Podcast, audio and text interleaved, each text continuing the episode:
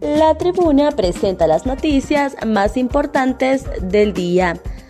A continuación, le brindamos las cinco noticias más relevantes de este martes 17 de enero del 2023.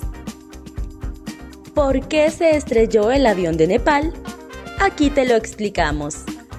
El vuelo 691 de Jetty Airlines se estrelló el domingo justo antes de aterrizar en la ciudad turística nepali de Pokhara, la puerta de entrada de una popular zona de senderismo en el Himalaya, tras un viaje de 27 minutos desde Katmandú. Se ha confirmado la muerte de al menos 69 de las 72 personas a bordo.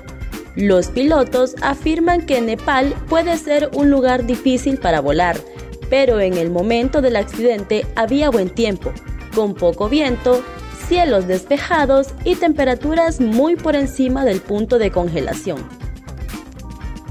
Capturado hombre que quemó a su compañera de hogar. Agentes de la Dirección Policial de Investigaciones, DPI, reportaron ayer la detención de un hombre que le provocó la muerte a su joven compañera de hogar quemándola con tiner se trata de Andy García, de 56 años de edad, quien roció diluyente a su mujer identificada como Jessica Vallecillo Cruz, de 21 años, y luego le prendió fuego al cuerpo. El dantesco ataque se registró el 13 de enero aparentemente tras una fuerte discusión en Jacaleapa, El Paraíso. La pareja tenía un hijo de un año, según versión de testigos. Tras el ataque, Andy García recogió a su hijo y huyó con un rumbo desconocido. Tras el brutal ataque, la joven luchó por su vida durante dos días en el Hospital Escuela de Tegucigalpa, hasta donde había sido trasladada. Sin embargo, el domingo se registró su deceso, según los galenos de turno.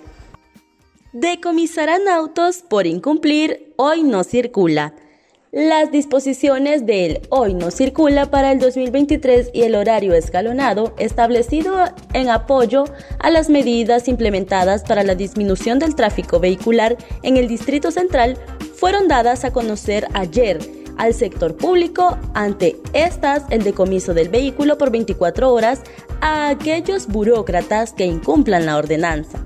A través de un comunicado, la Secretaría de Gobierno y Justicia Descentralización informó que los departamentos de recursos humanos de las instituciones gubernamentales deben entregar a esta dependencia los planes de distribución de horarios escalonados para su implementación en este 2023, haciendo una distribución proporcional del personal para no afectar el funcionamiento de la institución. Se agrega que todo vehículo propiedad de empresa de empleados públicos no podrá circular un día a la semana dentro del Distrito Central, entre lunes y viernes de 5 de la mañana a 8 de la noche. CNA denuncia ante el Ministerio Público el nombramiento del Procurador de la República. El Consejo Nacional Anticorrupción presentó este martes una denuncia ante el Ministerio Público contra el Procurador General de la República, Manuel Antonio Díaz Gales, y el subprocurador Tomás Emilio Andrade Rodas, por violentar la normativa constitucional en su nombramiento. Estas zonas no tendrán energía eléctrica este 18 de enero en Honduras.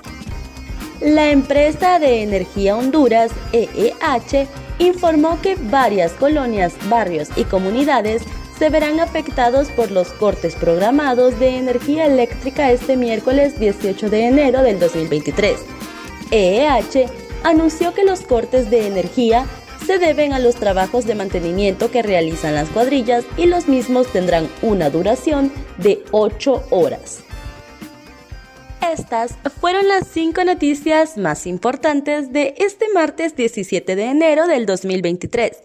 Para conocer más detalles, ingresa a nuestra página web www.latribuna.hn y síguenos en nuestras redes sociales.